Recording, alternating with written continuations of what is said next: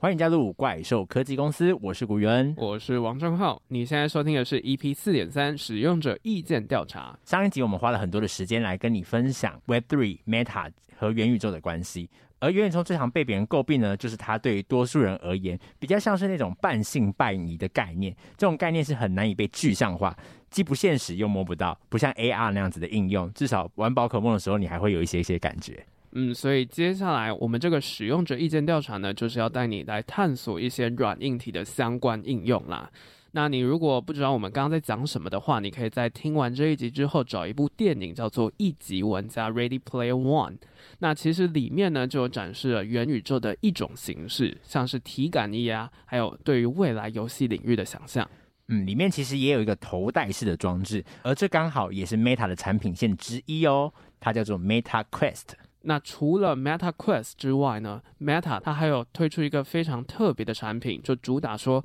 你只要戴上这副手套啊，我们就好像可以摸到元宇宙一样。那接下来呢，我们要带给你的就是这个 Meta 研发的触感手套。那 Meta 元宇宙很重要的一个本质呢，就是感官模拟。虚拟的技术在视觉、听觉的应用其实是相当发达的，但人的观感上来讲，触觉其实也非常的重要，可以大大增加我们的虚拟世界的实感。所以啦，Meta 它这个手套呢，它就特别，因为为了要增加实感，它就设置了四条气囊垫，然后会沿着手指去分布。你戴上整个手套，还有它的头戴设备，然后还拿起物体的时候啊，这个气囊还会感测到这些拿起的物体，并且充气，然后还有限制指头啊关节弯曲的状况，去模拟手拿东西的那种感觉。在指腹的部分呢，也会透过震动马达来模拟整个触感。那这个手套的背部呢，有一个白色的传感器，可以追踪手指在空间中移动的一个情况。所以当你戴上 VR 手套进入虚拟世界的时候啊，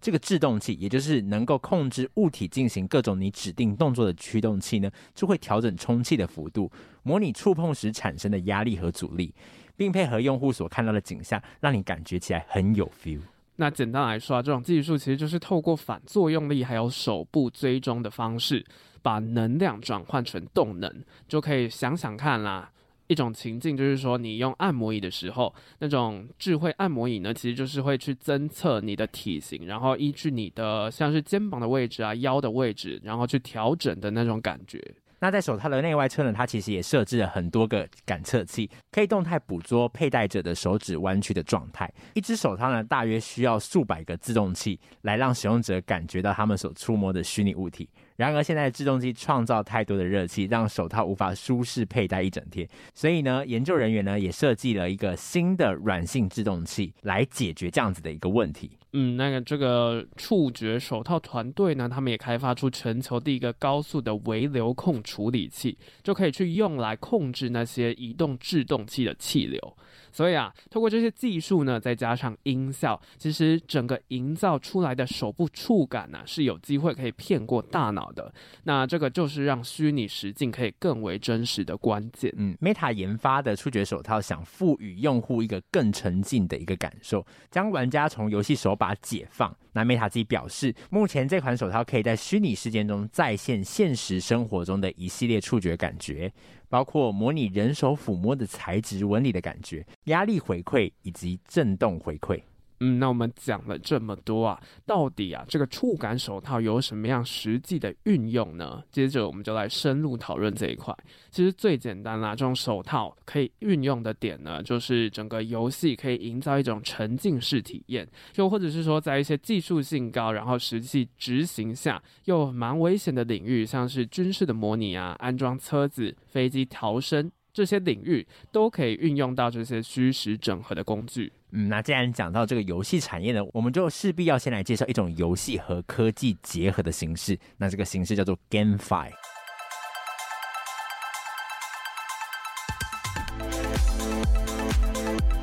那什么是 GameFi 呢？其实它就是由 Game 和 Finance 的 Fi 结合而成的，中文就叫做游戏化金融，指的是把那种去中心化的金融产品透过游戏去呈现的。那它和前面我们讲区块链的时候有提到的 DeFi 一样，都是在整个区块链上建立的去中心化金融。不过 GameFi 啊，它又把金融结合到了整个游戏里面，把游戏里面的道具 NFT 化。那这样子啊。玩家就是道具唯一的所有权者，因为 NFT 讲求的就是每个人都是独一无二的。嗯，不过到底为什么要这样子来结合呢？其实我们可以回想一下，我们之前在提过 NFT 的概念的时候呢，是一种独一无二的识别证。当道具值钱时啊，其他人就会用代币来买这个 NFT 的道具，而且啊，代币啊都是在加密货币的市场上面流通，是可以兑换成现金的。嗯，那你可能会想说，哇哦，这种形式感觉蛮特别的嘛。那这种 GameFi 它的金融体系又是应该要如何去运作的呢？其实啊，它就是把 DeFi 里面的流动性挖矿和游戏去做结合。那玩家们只要提供资金又或者是时间，就可以达到整个挖矿效果了。结合模式呢，主要可以分为两种，一个是将流动性挖矿建立在游戏基础上，让玩家在游戏的过程中呢，获得具有 NFT 的道具或者装备，然后透过贩卖 NFT 道具来受益；另一个是玩家需抵押游戏代币或者是 NFT，用它们做担保才能开始玩游戏。那这样质押代币的方式呢，提供流动性挖矿。那这些方式呢，也就形成了新的趋势，也就是 P2E。那 P2E 是什么意思呢？就是 Play to Earn，边玩边赚钱，就可以让玩家们付出的时间还有精力呢，可以获得实质，而且是立即的回报。边玩边赚，那也就是刚刚讲过的，整个玩家他们在进行游戏的过程当中获得的游戏币啊，或者是虚宝。都可以直接在区块链的技术上面，透过去中心化交易所交换成其他的加密货币，又或者是美元稳定币。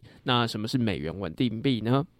嗯，那稳定币其实跟加密货币的概念是有小小的不同啊。那这个稳定币跟加密的货币其实概念是不太一样的。除了价格的波动小之外呢，它其实还可以模拟美元、欧元这种法定的货币，也就是。它同时拥有这个法币的一个价值。那每一个稳定币的存在呢，都有真实的法币被存在银行的账户中。同时，它又能像虚拟货币一样快速的进行资产的转移，是虚拟货币市场上的一个避险的资产。嗯，这种稳定币啊，一稳定币其实就等于一美元哦。那回过头来来讲，整个区块链游戏啊，它因为它是去中心化的。所以整个游戏本身啊，是不属于任何的开发商，那整个游戏的运营呢，其实是透过用户自主组织起来，相互开发支持的。那不同于传统电玩开发商会去独立开发所有的装备，然后会自己独立的获利，区块链游戏呢，则是透过用户在玩游戏当中获得 NFT 装备，然后进行买卖，可以让玩家都可以赚到一些钱，也就达到了去中心化金融的可能。那这些跟我们这一集介绍的触感手套有什么样的关联性呢？手套呢，是一种通往元宇宙虚实整合的一个媒介。想要打造元宇宙的沉浸式体验呢，就要先回过头来思考 Web3 的一个意义。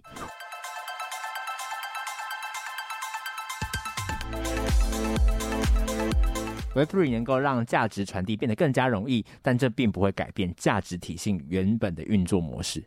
也就是说啊，所谓的 Game Five 还有 P2E 呢，他们其实他们的核心逻辑和传统游戏当中的打币赚钱其实是根本就一样的，差别只是技术上面的不同。这种 GameFi 和 P2E 呢，是透过区块链技术，可以让防骇客能力变得更强，然后也不需要自己去建立整个金流体系，可以直接加入一个现存的加密货币生态系，直接使用那个生态系的基本架构就好了。嗯，那我们举个一个简单的例子，以前你可能会打了一堆游戏币，想要换成现金，需要上拍卖网站开价后，想办法让买主找到你。然后再透过第三方的网站去成交，对方透过银行账户把现金汇给你，然后你在确认收款之后呢，再进游戏把钱卖给你的买家。不过啊，在整个区块链游戏当中呢，游戏的厂商其实就可以直接去接上这些基础架构的 API，然后直接透过去中心化的交易所完成买卖的交易。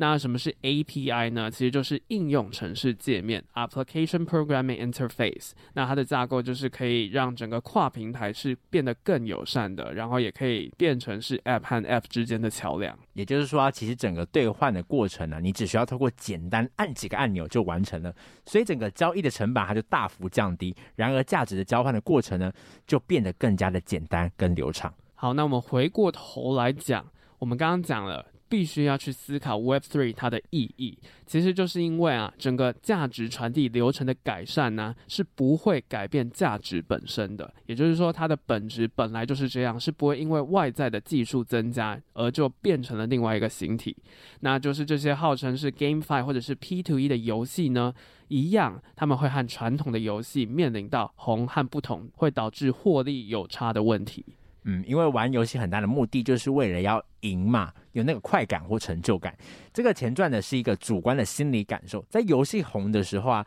游戏币或许可以换到相当不错的现金。但当游戏开始没落的时候呢，游戏币的价值就会出现大幅的衰退，因为越来越少人会想要用现实世界的金钱来换取游戏内的一个服务。嗯，GameFi 和 Web3 它只是让这样子的价值可以在一个非常容易的基础架构上面被传递还有转换，但是呢，它的价值还是要自己去创造的，它没有办法去凭空创造出额外的价值。那用一个简单的比方来讲好了，再怎么有弹性的球呢，不管它能够弹得多高，它终究还是得落地，因为它的本质就是球。嗯，那同样的道理啊，手套它也必须要创造它的一个价值，否则这市场在短期内是不好经营的。那 Meta 一直在研究这种感官科学啊，其实就是期待之后能够真的落实用在虚拟技术为现实生活服务的一个构想。那这里我们就留下一个思考啦，也就是 Meta 它的元宇宙的相关技术，你认为它的 TA 应该要优先设定成办公平台，还是针对整个娱乐市场呢？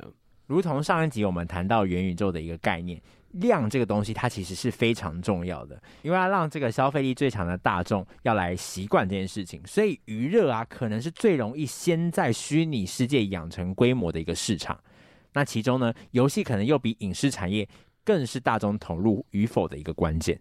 嗯，也就是其实如果你要发展元宇宙呢，那些真正的需求啊，还有让大家可以熟悉使用、增进粘着度之后呢，才会让整个 Meta 可以发展完好的元宇宙系统。那像是我们刚刚思考留下的一个点，就是办公业务啊，反而是一个比较其次的东西，因为其实就我们现在 Web2 时代。有 Google 还有 Microsoft，他们的生产力服务都非常的强劲，他们的基础非常的稳，所以如果他们要进攻元宇宙的话呢，Meta 可能是会不敌那两位的。但是确实要思考的一个点，就是说，目前家用游戏领域并非 Meta 的强项了，而且竞争对手也很多，像是这个游戏的老大哥 Xbox 背后的这个感测器 HoloLens 的完整技术啊，还有 PS，它其实也早已支援了 VR 这样子的一个技术。不过，虽然目前的重心还是放在 PS5 上面了。嗯，那日本另外一个非常强劲的游戏公司任天堂呢，它虽然才刚开始入门这些元宇宙相关的技术啊，但是呢，任天堂它有一个很大的优点，就是它的做作品 IP 啊，是家喻户晓的。你可以想想看，马里奥世界啊、宝可梦这些 IP，不是就是已经大家都非常耳熟能详的，甚至已经可以在脑袋里面凭空想象出就是一个虚拟世界的画面了。所以呢，任天堂的元宇宙啊，似乎非常有可能会实现的。因此，Meta 在这边发展的重点啊，不能只是量多，或者是发展好用的硬体，还有相关的游戏内容好不好玩，都是一个决胜负的重点指标哦。那当然，这些东西也会一定程度的为我们的产业，不论是硬软体啊，或是内容产值，带来新的发展的机会。好啦，就是看之后的 Meta 它到底会怎么样的去布局这一块元宇宙的相关应用啦。那讲完硬体，接着我们就要来带大家认识一个非常值得一试的软体喽。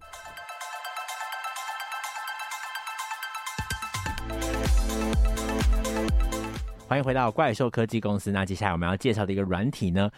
跟这个元宇宙虽然没有很直接的关系，但是呢，我们可以来想想看。要投入这个元宇宙，看脸书花了这么多钱，还需要暂缓，这种加密货币啊、NFT 这种更是烧钱的一个投资啊。所以其实大家真的要好好学好理财的一个观念，好好记账，注意自己的一个现金流，是一个非常重要的一个概念。嗯，但既然我们是科技的入门节目呢，我们不可能是抓一个市面上的软体就来跟大家推荐，我们一定会找比较好用的一些软体。而且科技存在的很大目的啊，就是因为人的惰性嘛。所以呢，我们这就来推荐大家一个懒人专用的资产管理 App，也就是 MoneyBook 麻布记账。没有错，那这个麻布记账呢，到底是一个怎么样的一个记账的软体呢？它其实是一款由这个 TSP，也就是 Third Party Service Provider 独立的专业服务商，以第三方角色为客户提供服务开发的一个记账 App。那它的运作模式是什么样呢？其实它就是透过绑定网络银行的权限，去随时同步更新所有往来的金融资讯，它就可以去记录啊，像是你的活定存、你的信用卡账单，或者是你买卖证券的一些资讯，还有啊，甚至是发票，它都可以帮你整理得好好的。会自动的生成完整的资产负债表，然后还有每月收支一些统计相关的报表。一般来说啊，你如果要查询余额啊，最快的方式可能就是点开邮局或是银行的 App。但如果你的账户很多啊，透过这个代登录银行的 App，它就可以进行整合分析，就可以一次加加减减算清楚你到底资产还剩多少，记账就会更加的有感。嗯，Moneybook 它其实就有说到啊，现代人呢，每个人平均大概有六个金融账户，再加上悠游卡、一卡通、iCash 这些电子票证啊，我们其实。非常困难的去随时监控每个账户的资讯，而且这些彼此的账户都是不同的 provider 提供的服务，所以这样子的话，我们必须要一个一个点进去确认每个的资讯，就蛮麻烦的。嗯，也就是说，这个 app 啊，需要用到非常精准的一个数据的分析，当然这也会专注到两个与科技结合的领域，就是所谓的 FinTech 还有 MarTech。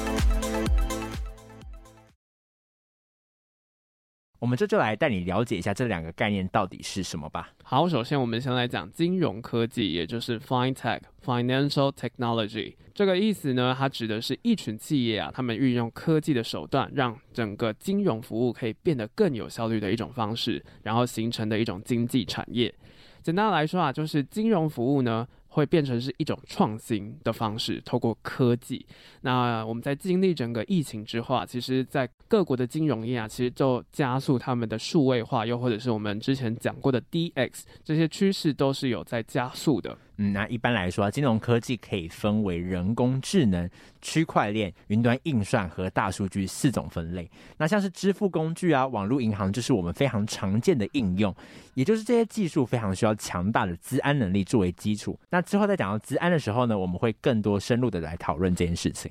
那另外一个名词 MarTech 呢，则是行销科技 （Marketing Technology）。它是一种结合行销、科技还有管理三个范畴的一种形式。那随着整个网络的资讯快速的流通啊，还有广告行销非常的竞争的情况下，这种科技技术再结合行销的策略呢，就会变成整个行销发展一个非常重要的指标。那简单一句话来讲呢，其实就是把这种科技的技术导入到行销策略，就是 MarTech 的意思。那它非常注重领域呢，就会像是数据的应用。广告与推广，包含关键字的广告啊、社群广告等各种广告的形式，以科技技术精准的规划广告投放的一个策略，提升广告投放的一个成效，还有内容及使用的一个体验。嗯，像是我们之前在介绍的 Google Analytics，就是这种 MarTech 的一种应用。那至于使用者体验呢，大家其实就可以想一个非常常见的例子，像是 SEO 整个社群引擎优化，又或者是说社群的贴文啊、图片、影片这种 UI UX 设计等等。另外呢，我们还要特别讲到一个 MoneyBook，它做的一个蛮好的地方，就是在于社群跟客户关系的一个管理。那因为经营社群和粉丝互动，你就可以更知道你客户的需求是什么。那像是 MoneyBook 呢，它就会优先透过社团投票来决定下一个要开发的功能。和要合作的银行是哪一些？嗯，这就是 MoneyBook 它在 More Tech 领域做得非常好的地方。那讲了这么多啊，这些技术呢，如果要完善的发展，其实还有一个很大的关键，就是政府愿不愿意放手让大家去做这件事情。政府的政策呢，它到底愿不愿意？像不管是整个开放银行的相关法规或者是标准，它不可不可以保障用户的资料安全呢？都会是政府想要管的方面。那因为毕竟是钱嘛，所以政府就势必要好好的管理这一块。那 MoneyBook 啊，也说会和银行合力开发用户需要的一个场景了，像是信用卡的优惠啊、刷卡次数计算等等，那研发适合的这个 API。嗯，那他们的公司也有讲到，他们其实最终想要达到的目标啊，就是要是能够结合数据还有科技，提供普惠金融服务的一间公司。那也就是他想要让个人和企业都可以使用安全又方便，而且而且实惠去支付，还有使用其他的金融服务。那理财也可以不会是有钱人的专利，你就可以透过这样简便的方式，就可以懒人记账，去管理你所有的资产。嗯，那有效的管理自己的资产，你就可以投入更长期的一个投资的目标。好，回过头来讲这一个 MoneyBook 的一个使用者的心得。今天我们找到这个使用者，他姓名叫做 Fish，那使用的满意度十分里面，他给到了七分。那在优点的部分呢，他认为说 MoneyBook 它支援非常多间的银行，然后有提供那种资产负债的状态啊，所以你就可以快速的去了解到自己的资产。那它的自动记账功能呢，也可以直接同步它的银行账户，所以他就认为是说啊，如果你是常用卡片的人的话，你就可以不用记账，你就交给这个 app 就好了，就蛮方便的。但是缺点他就说，其实他常用的账户只有两个而已啦。自动同步虽然方便，不过还有一个问题就是说，你跟朋友一起付钱的时候啊，数字可能就会合不太对，所以如果是非电子支付的时候啊，好像也没有办法单纯只使用自动同步的功能，你还是必须要手动记账啦。好，那我自己在使用这个 MoneyBook 的上面，其实我也是觉得说蛮方便的，因为很多的时候就可以看一下说自己还剩多少钱，然后来决定一下这个月的吃穿上面需要花到的一些金额。嗯，那我个人是因为有在进行一些投资的部分，我就会觉得是说，还是希望它可以赶快的把证券的功能新增回来，因为目前呢是受限于整个国内的法律限制，所以在整个证券的服务它是没有办法在 MoneyBook 上面同步的，也希望这个功能早点回来啊。那关于今天的硬体跟软体就介绍到这边，我是古元，我是王正浩，大家拜拜。